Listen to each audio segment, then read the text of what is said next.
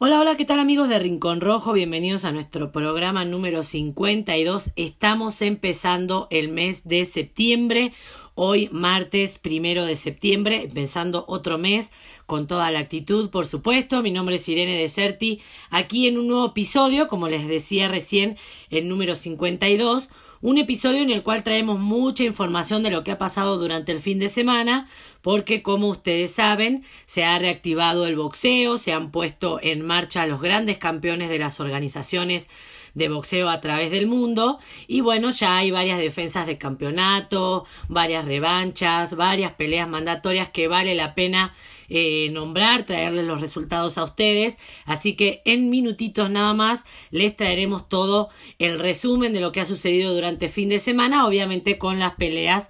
más relevantes en este deporte de las narices chatas. Antes de empezar con este programa, Vamos a nombrar a nuestros patrocinadores, a todos estos amigos, parte de la familia Rincón Rojo que hacen posible este proyecto de Rincón Rojo. Estamos hablando de Trendy Dent y Modwar que cuidan nuestras sonrisas, también de nuestros amigos en Cancún, los chicos de Crack Boxer que están ahí ya a días nada más de abrir sus instalaciones, a nuestros amigazos de Robbie Boxing de allí de Monterrey, esta empresa 100% mexicana, que bueno, tendremos novedades y noticias este fin de semana, ya voy a pasar a contarles eh, a qué me refiero. También a Irma y a todo el equipo de bordados con DF que trabajan ahí de sol a sol y además de que obviamente ellos realizan este bordados, esa es su especialidad, pueden conseguir cualquier tipo de cubreboca, gorras con caretas protectoras y demás para todo esto que este, requiere esta contingencia sanitaria.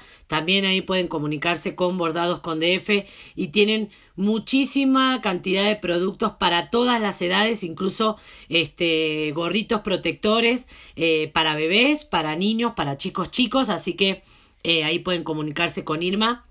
y consultarles cuáles son los productos que tienen para cuidarse en esta contingencia sanitaria. Y también un gran saludo a nuestros amigos de Fury Boxing que están ahí diseñando indumentaria con motivos boxísticos súper bonitos, así que vayan a seguirlos. Y por último, no nos podemos olvidar de Bae Boxing, este caricaturista argentino, Darío, Em, que bueno, ahí nos comentará cómo viene con esto de la paternidad, eh, que hace poquito fue papá y que como ustedes saben nos está regalando, nos está permitiendo compartir con ustedes el arte de la caricatura que él realiza, obviamente totalmente em,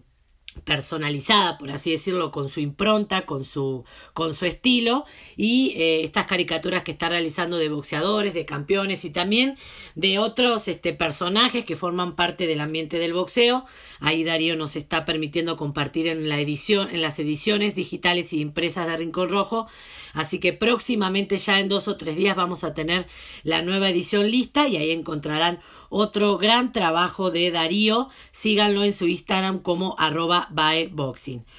Pero bueno, no sé si recuerdan, si pudieron escuchar el programa pasado, si no lo escucharon, corran a escucharlo porque estuvo muy interesante en uno de estos trabajos de eh, Octavio Investiga, como yo le, he puesto ahí el mote, a Octavio de nuestro investigador estrella, eh, nos contó un poquito sobre la historia de eh, Rubin Carter, perdón, el huracán Carter eh, que seguramente, eh, bueno, muchos conocerán por la película que protagonizó Denzel Washington. En este programa, eh, Octavio nos va a traer un pequeño resumen sobre, bueno, sobre este tema en particular, sobre este boxeador en particular, y también ahí nos va a comentar algunas cositas que vienen muy ad hoc a los tiempos que corren, a esto de, bueno, de mm, prosperar todos en las redes sociales, de convertirse muchos en comunicadores, en líderes de opinión. Entonces, este, a través de una anécdota que Octavio nos cuenta sobre este boxeador, sobre Rubin Carter, nos va se va a derivar un poquito en, una, en, un, en un tema que está más que interesante. Pero antes de pasar con nuestro compañero Octavio, quiero nombrarles que Rubén Michel Mejía Borja, que es uno de los amigos de Rincón Rojo, siempre lo tenemos ahí comentando, compartiendo todos los contenidos eh, de nuestra página, en nuestras redes sociales. Eh, también estuvo presente y estuvo platicando en nuestro Instagram Live de que todos sepan que hacemos box. Nos contó, nos escribió, como nos había prometido, que va a pelear el 12 de septiembre aquí en la Ciudad de México en una pelea que va a ser pactada en la categoría de los 85 kilogramos y aparentemente su rival sería un boxeador que es del team o de la fila de Segura Boxing,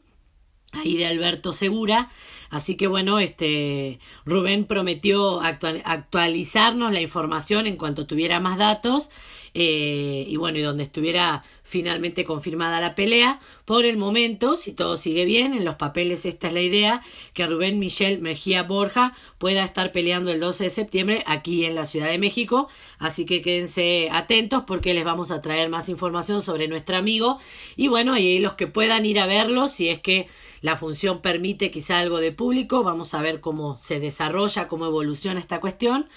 ahí apoyen a nuestro, a nuestro amigo. Y antes de pasar al tema de Octavio, también quiero recordarles, hoy es primero, primero de mes, primero de septiembre, y como ustedes saben, empezamos con nuestra dinámica, la ya conocida que todos sepan que hacemos box. Así que ahí amigos los invitamos a compartir su contenido digital. Pueden ser fotos, pueden ser videos eh, de ustedes practicando boxeo o haciendo algún entrenamiento este, relacionado al boxeo, o si son fotógrafos o reporteros o entrevistadores o no sé, escritores y, tienen ahí alguna alguna foto que ustedes quieran compartir relacionada al boxeo, bienvenido sea. Lo escriben a través de em, los canales privados de cualquiera de nuestras redes sociales, ya sea por Messenger o por un mensaje directo en Instagram, en Twitter, también nos pueden, dejar eh, este, esta, este trabajo, esta información.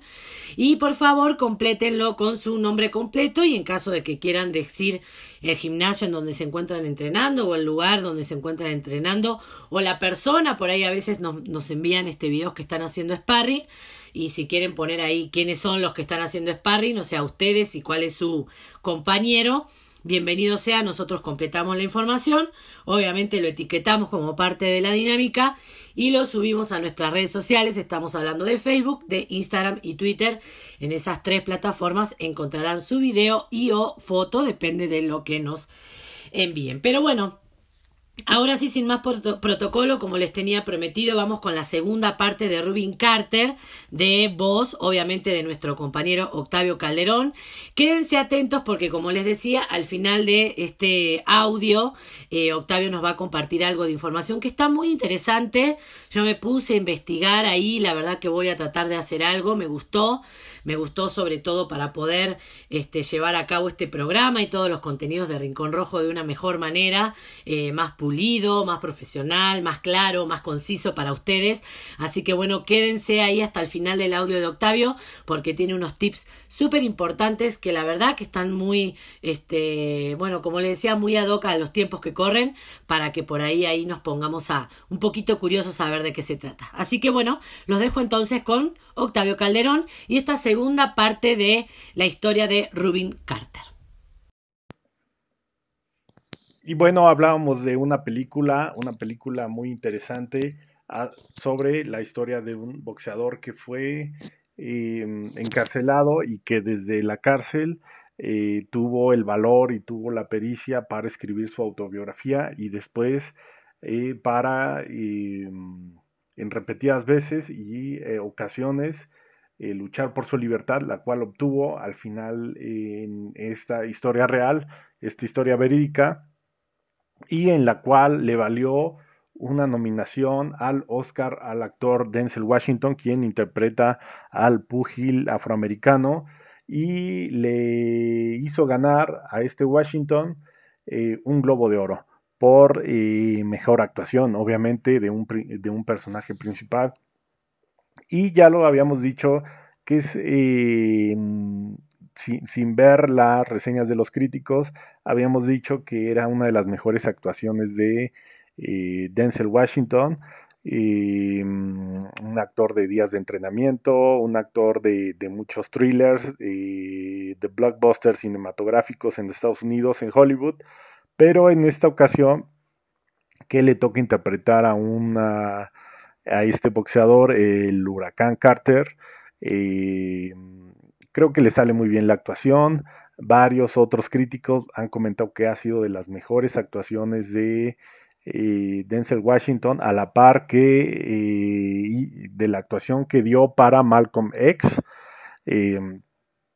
han habido pues esencialmente críticas positivas y repito, ya el que le haya valido una nominación al Oscar no es cualquier cosa y el que le haya dado a ganar un globo de oro es eh, desde luego habla de lo bien interpretado que estuvo este papel, esta historia, si no está eh, sobreactuado,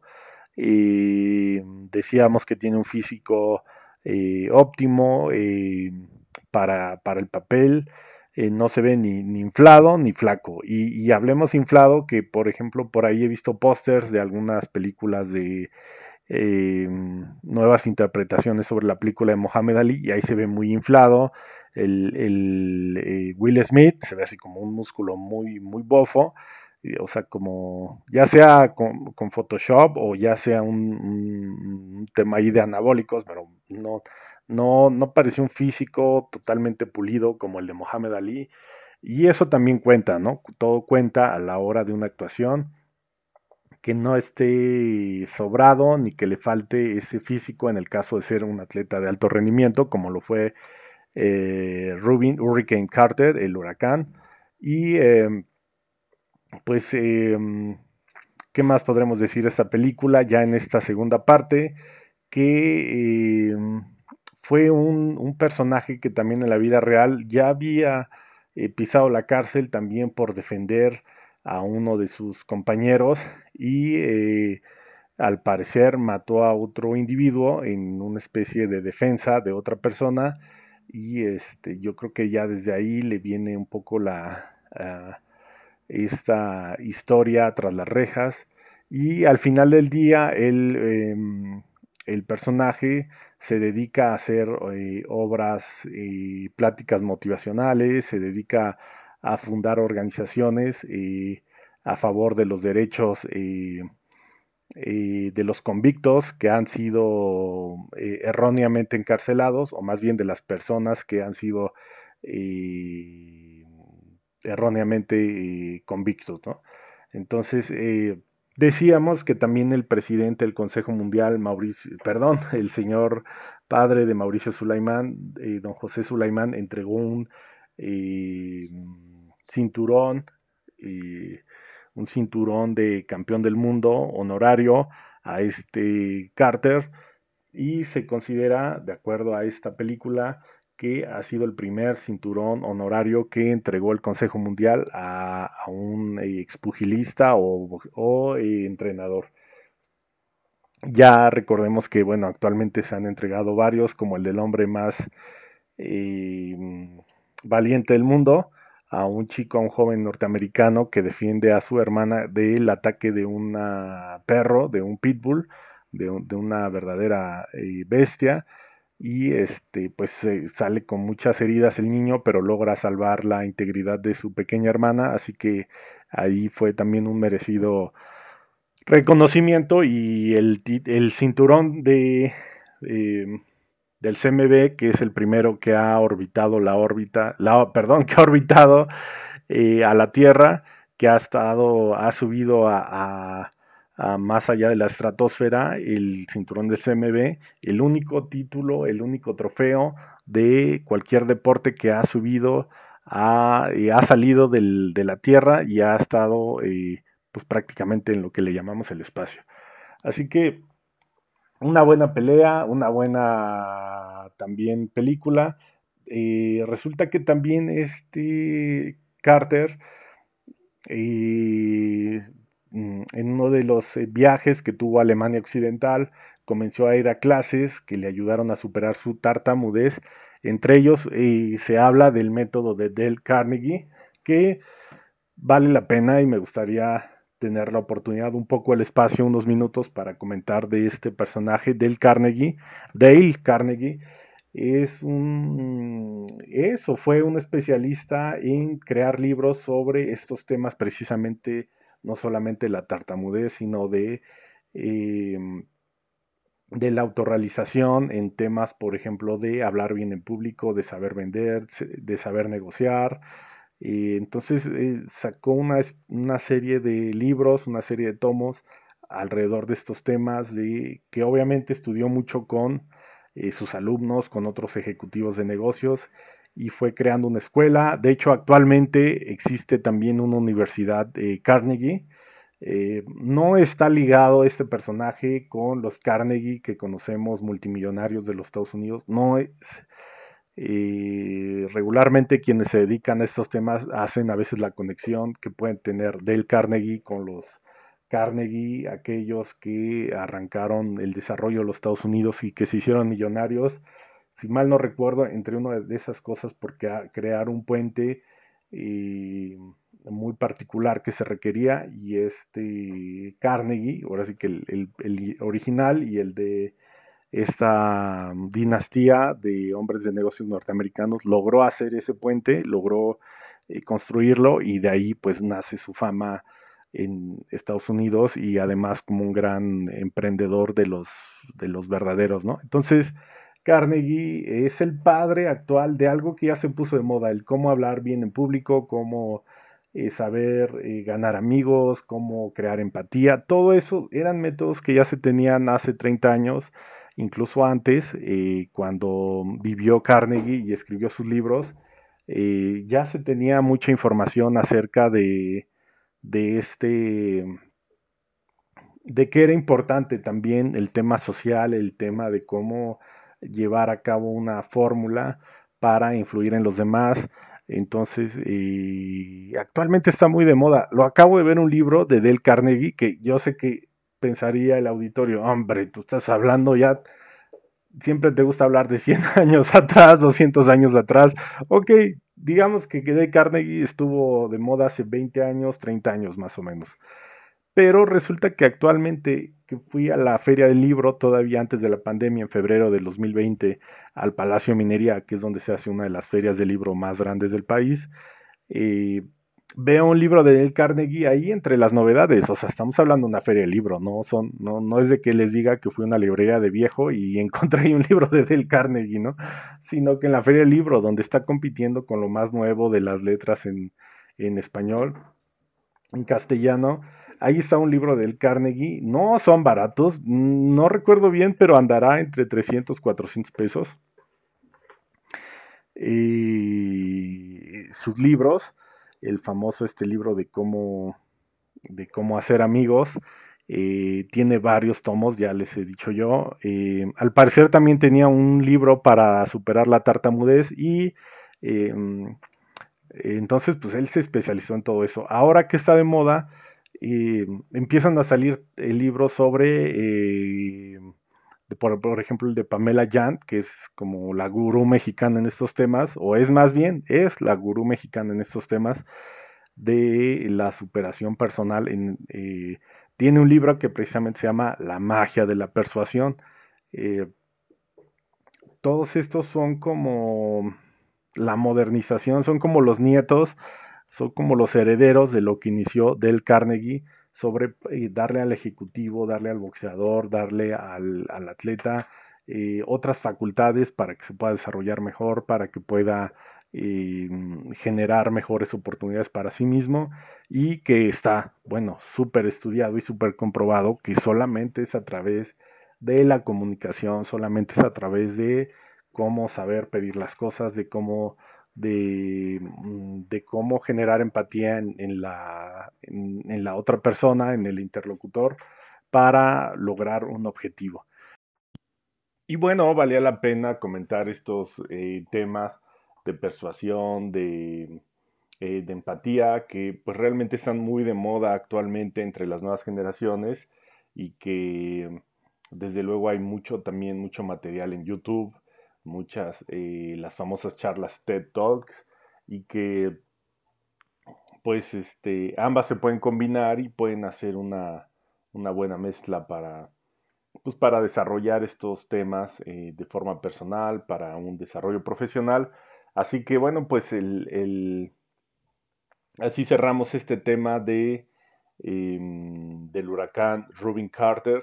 y em, pues tenemos más, más eh, más charlas, más temas en las próximas ediciones de este podcast de Rincón Rojo. Así que un saludo muy afectuoso, cuídense mucho y sigan viendo mucho box. Bueno, ahí pasaba mi compañero Octavio Calderón con esta información, eh, esta segunda parte sobre Rubin Carter y, además esta, esta cuestión que nos ha, ha, contado sobre este tal Carnegie, que la verdad que tiene material súper interesante. Se los recomiendo que lo vayan a ver, que lo googleen, que lo busquen, porque la verdad que em, todo esto en cuestión de, de, cómo hablar, de cómo comunicar, son consejos súper interesantes, sobre todo para muchos de ustedes que quizá quieren este, dedicarse a este tipo de cuestiones. Se los recomiendo, la verdad que yo estuve husmeando un poquito ahí y tiene cosas muy, muy, muy interesantes. Así que por supuesto le agradecemos a nuestro compañero Octavio por esta información que estuvo más que jugosa, siempre completísimo el trabajo de Octavio, así que muchísimas gracias. Y ya que estamos nombrando a Octavio, a quien le envío un abrazo a la distancia, también vamos a aprovechar para saludar a nuestra tercer integrante del equipo de Rincón Rojo. Estamos hablando de Guillermina Meléndez, que trabaja ahí desde las sombras, aunque la han podido ver, la han podido conocer a través de nuestros Instagram Live. Así que ahí un abrazo a Guille, con la cual estamos preparando y estamos organizando a ver si realizamos un segundo Instagram Live como parte de la dinámica que todos sepan que hacemos Vox y ahí este, podemos tener a toda esa gente que quizá quedó, este, por cuestiones de tiempo, quedó fuera nuestro Instagram pasado. Y a los que no se animaron, porque ahí a muchos de ellos los invitamos a que tuvieran conexión con nosotros en la pantalla partida del Instagram, pero creo que nos rechazaron porque no se animaron, quizá no estaban preparados, o quizá no sabían muy bien, o sea, se metieron a ver qué onda, pero no sabían muy bien. Así que prepárense porque esta vez los queremos con nosotros, los queremos conocer y que nos cuenten a ver qué es lo que los une y qué es lo que les gusta de este hermosísimo deporte que del deporte de los puños, no del boxeo. Pero bueno, vamos a pasar a la segunda y última parte de este programa. Les voy a traer un poquito el resumen de lo que sucedió este fin de semana en cuestiones boxísticas, por supuesto. Estamos hablando de las peleas más relevantes que se llevaron a cabo el sábado la más importante quizá porque había dos campeonatos mundiales en juego. Estamos hablando de los campeonatos de la Organización Mundial de Boxeo y del Consejo Mundial de Boxeo en la categoría de los superligeros portados o eh, cuyo dueño es el México, México americano perdón, José Carlos Ramírez este boxeador que logró derrotar por decisión mayoritaria con una tarjeta de 114 empatada en 114 la verdad un poquito irrisoria bastante ilógica sobre todo para los que pudimos ver la pelea y lo que pudimos apreciar arriba del ring. Pero bueno, como les comentaba, logró derrotar por decisión mayoritaria en la tarjeta de los jueces a el ucraniano de 36 años, estamos hablando de Víctor Postol, Iceman, así lo apodan, este ucraniano que quedó con un palmarés de 31 victorias, 12 por la vía rápida, 3 derrotas, suma una, una, derrota más entonces y 0 empates. Y bueno, con esta victoria, obviamente José Carlos Ramírez eh, que se encuentra, él vive obviamente en Estados Unidos, pero tiene en su familia sangre azteca, eh, este México-americano, como les comentaba, de 28 años, logró realizar la primera defensa de sus campeonatos y este, se queda entonces con un récord de 26 victorias, 17 eh, de ellas por la vía de knockout, o sea que se mantiene invicto. La verdad que estuve leyendo ahí mm, algunos comentarios eh, en las redes sociales sobre la gente que había estado viendo esta pelea. Muchos dijeron que esperaban más de José Carlos Ramírez en esta primer defensa, que creían que iba a venir con otro punch, con un poco más de... Mm, quizá de potencia. Yo creo que muchos esperaban que Víctor Postol fuera noqueado. Esto obviamente, como ustedes saben, no sucedió y quizá esa fue un poquito la desilusión que este, sufrió eh, la gente que vio la pelea que esperaban ver un Carlos Ramírez con este quizás más potencia, quizás más fuerza para lograr derrotar a, su rival por la vía rápida, ¿no? Por la vía del cloroformo. Eh, Apóstol, la verdad que en algunos momentos se lo vio ahí medio como que ya no quería más. Eh, pero bueno, es un peleador complicado. A mí no me gusta mucho su boxeo. Es un boxeo muy frío. Es un boxeo que no, no, no transmite perdón, mucha emoción. Eh, se, se, vuelve como aburrido de ver. Creo que en ese caso Ramírez le, es más visceral en su boxeo, es más, más latino, como que trae más sangre latina, ¿no? Y bueno, no por nada Apóstol lo apodan de Iceman y así creo que se ve su boxeo. Entonces, este, como que siempre eh, se ve como deslucido, ¿no? Pero bueno, es un peleador complicado, lejos de que nos guste o no nos guste el boxeo que tiene Postol, es un peleador bastante complicado, como les comentaba en nuestro programa anterior fue el protagonista principal de una de las derrotas más duras para todos los argentinos, que fue frente a Lucas la máquina Matisse, y a pesar de que Lucas Matisse en, en su totalidad era un peleador muchísimo más completo que Postol, esa, ese, ese boxeo complicado que tiene Postol fue finalmente el que se impuso sobre Matisse, ¿no? Así que bueno, en resumen, pudimos este, ver este fin de semana, este sábado, a em, José Carlos Ramírez, derrotando a Víctor Postol por decisión mayoritaria y reteniendo así sus campeonatos mundiales superligeros, absolutos por supuesto, de la Organización Mundial de Boxeo y del Consejo Mundial de Boxeo. Otro de los que estuvo peleando unos minutitos antes, creo que Ramírez, en otra, en otra plataforma, por supuesto, fue el cubano eh, radicado en Estados Unidos, estamos hablando ni más ni menos que de Erislandi Lara. La verdad fue muy criticado Erislandi Lara porque aparentemente yo no vi la pelea, vi algunos pasajes pero no la vi completa. Fue muy criticado porque aparentemente fue una pelea bastante aburrida. Así, así fueron los comentarios. Una, una presentación muy tibia de Erislandi Lara. No voy a emitir opinión porque como digo no vi la pelea en su totalidad. Vi eh, creo que los mm, unos tres rounds ahí intermedios y luego vi algunos resúmenes en la plataforma, pero no vi la pelea completa como para sentirme en confianza de dar mi opinión. Pero como les comentaba, lo que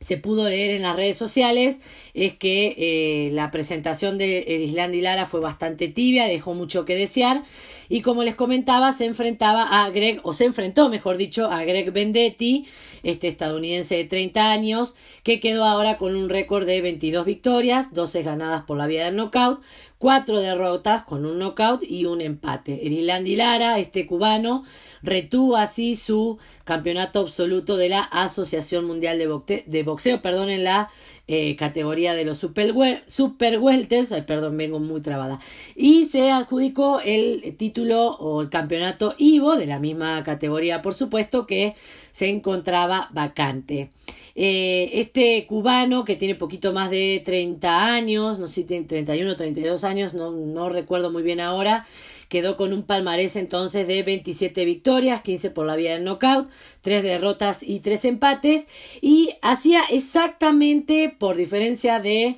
Eh, Dos días, exactamente un año que no peleaba. La última pelea la realizó el 31 de agosto del 2019, en donde había derrotado por knockout en el segundo asalto a uno de los hermanos del Canelo Álvarez. Estamos hablando de Ramón el Inocente Álvarez. Así que bueno, como les comentaba, no vi la pelea completa, pero los comentarios fueron esos, ¿no? Que la presentación de Islandi Lara dejó mucho que desear, fue bastante pobre, eh, pero bueno, Volvemos a esto de que em, los boxeadores están peleando en esta anormalidad o bajo estas condiciones atípicas de, em, de la contingencia sanitaria. De hecho, sabemos que muchas peleas que originalmente estaban en los papeles pactadas entre dos boxeadores, estas peleas este, muchas veces se caen porque al momento de realizarse las pruebas de COVID alguno da positivo o incluso siendo asintomáticos. Y si eh, los boxeadores habían visto algún video o habían intentado crear algún tipo de estrategia ya conociendo su rival, si se les cae a último momento, medio como que les cambia muy bruscamente las reglas de juego y eso también obliga eh, bueno, a tratar de cambiar todo con muy pocos días de anticipación, también a desorientar a los boxeadores. En fin, sabemos que, somos, que son boxeadores de elite, que son atletas de alto rendimiento, que se supone que ya tienen las armas para adaptarse a este tipo de situaciones, pero bueno, parece que no es así en todos los casos y también hay que darles un poquito este beneficio de la duda y sobre todo de un parate de un año que para un boxeador es este es un es una pausa muy larga no sabemos que cuesta mucho eh, volver eh, al cuadrilátero luego de un año se pierde el timing se pierde la distancia se pierde el ritmo de pelea no es lo ideal que pase para los boxeadores ni para las boxeadoras, por supuesto. Eh, lo ideal es que tengan aproximadamente dos o tres, lo ideal sería tres, pero dos o tres peleas por año para que no se pierda ese timing, como les digo, ¿no? De, eh, de, de, de mantenerse en distancia, de mantenerse con buen flujo de golpes, pero bueno, Vamos a darle el beneficio de la duda, en este caso también a Irland y Lara, con todas estas cuestiones que inclinaron la balanza, quizá para que no hubiéramos visto o no vieran los fanáticos una de sus mejores performances. Bueno, también en cuestiones de boxeo femenino, eh, nuestro colega Michael Montero tiene un podcast súper interesante. Ahí si no lo han escuchado, es en inglés por supuesto, pero si no lo han escuchado, traten de echarle un, un oídito. Eh, tuvo, Michael Montero, nuestro colega, como les comentaba, a Jessica McCaskill, la flamante campeona welter eh, de todas las organizaciones de boxeo, y a su entrenador Rick Ramos, los tuvo en su podcast, los tuvo de invitados. Y bueno, y en esta entrevista que Michael Montero le realizó a esta nueva campeona, eh,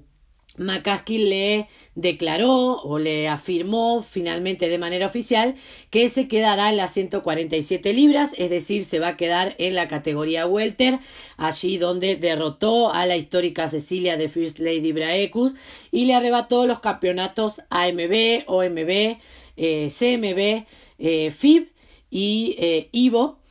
todos obviamente de esta categoría. Y la idea, o al menos en los planes que tienen, esto fue lo que les confesó eh, McCaskill y su entrenadora Michael Montero, la idea es intentar llevar a Katy Taylor, porque la quieren a Katy Taylor de nuevo, recuerden que ya pelearon estas dos boxeadoras y que Katy Taylor le dio una cátedra de boxeo a McCaskill en ese momento, Em, pero bueno, McCaskill quiere que Katy Taylor suba a las 147 libras, a la categoría welter, que es donde ella se quiere quedar y quiere enfrentarla en esta categoría. Vamos a ver qué decide Katy Taylor. La verdad que sería una categoría inmediata de la que en la que Taylor está reinando en este momento, que es la eh, super ligero y que fue en la que eh, peleó hace poquito frente a Delfín Person. Em, eh, obviamente Taylor defendiendo eh, bueno, todos los campeonatos de todas las organizaciones. Estaríamos hablando de dos multicampeonas, de dos campeonas absolutas, porque serían las reinas indiscutidas de cada una de las categorías. McCaskill en este momento en la categoría welter, Katy Taylor en la categoría super ligero, porque no hay ningún cinturón ahí en otra boxeadora, todos pertenecen eh, cada una a su respectiva dueña. Y este, bueno, vamos a ver qué decide Taylor, eh, porque bueno, aunque parezca eh, exagerado y que la gente diga, ay, ¿cómo le puede costar? A veces se pierden algunas facultades, a veces uno tiene que perder velocidad, eh, si sube de categoría, en otros casos eh, pierde potencia, si baja es la categoría natural de cada una, así que bueno, vamos a ver ahí qué decide Katy. Probablemente se suba, ¿eh? Creo que el reto es importante, sabemos que Katy Taylor es una boxeadora de retos, no le ha escapado a nadie, creo que... Eh, se ha enfrentado a eh, se ha ido enfrentando a las mejores de su categoría. No creo que le tema al reto pero bueno hay que ver cómo se siente ella dentro de esta nueva categoría de boxeo. Estaríamos hablando de que subiría de superligero a welter en el caso de aceptar el reto de Jessica McCaskill de volver a pelear no y hablando de Katy Taylor como ya saben y les acabo de recordar eh, defendió todos sus campeonatos, también en la categoría superligero frente a Delfín Persun, que declaró en una entrevista post pelea, luego de haberse enfrentado a Taylor, que ella bajaría de categoría, es decir, de superligero iría nuevamente a ligero, estamos hablando de las 130 libras, porque según ella es donde se siente más poderosa, donde se siente más cómoda, aparentemente es su división de peso natural y es donde ella se siente más potente, más veloz, que fue lo que quizás se le criticó un poquito en la pelea con Katy Taylor, ¿no? De que Taylor se veía más rápida y este Delfin se veía un poquito más lenta. Em, con respecto a esto, quizá ella haya tomado estas críticas que recibió eh, y que aceptó ella con, con mucha entereza de que se había visto superada por Katy Taylor en este segundo, en esta pelea de revancha. Y bueno, entonces declaró que va a regresar a las 130 libras, la categoría ligero, que es donde ella se siente muchísimo más cómoda. Así que bueno, vamos a ver qué pasa con estas tremendas guerreras. Eh, creo que se dé la combinación que se dé, van a ser peleas este, con carácter de guerra, sin ninguna, sin ninguna duda, perdón. Y bueno, y, comentándoles en la última noticia de este programa, antes de terminar, lo que se viene para este fin de semana, tendremos boxeo aquí en la Ciudad de México, estamos hablando de una nueva cartelera organizada por la promotora Sanfer, eh, de la mano de TV Azteca, en la que se enfrentará Joselito Velázquez, que es uno de los eh, que forma parte de las filas de la promotora Sanfer, este oaxaqueño que eh, se mantiene invicto en 12 presentaciones, nueve de ellas las ha ganado por la vía rápida, eh, ha tenido una carrera amateur, como ustedes ya saben, también ha sido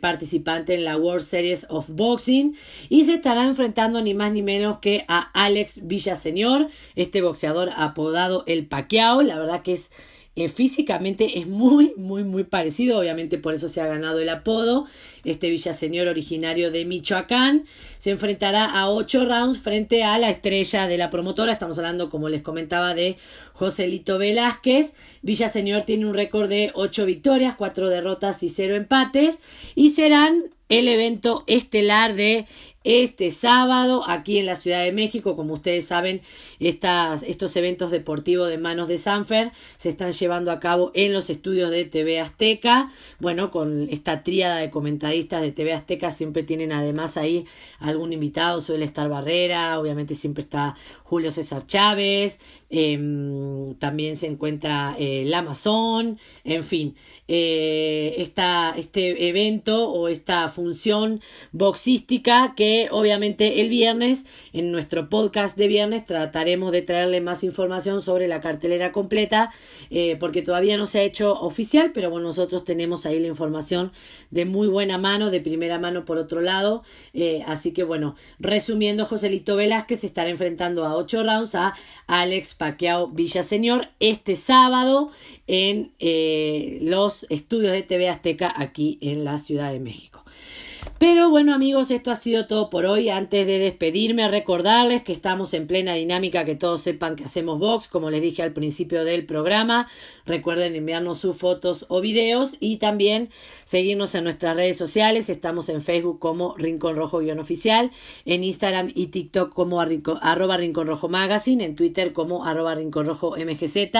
Nuestro canal de YouTube es Rincón Rojo Magazine. Si muchos de ustedes no saben cómo es la dinámica del Instagram Live, que todos sepan que hacemos box, vayan a buscarlo o aquellos que participaron vayan a buscarlo a nuestro YouTube, ahí está, les avisaremos a ver si podemos coordinarnos con nuestro equipo para tratar de realizar otro Instagram Live.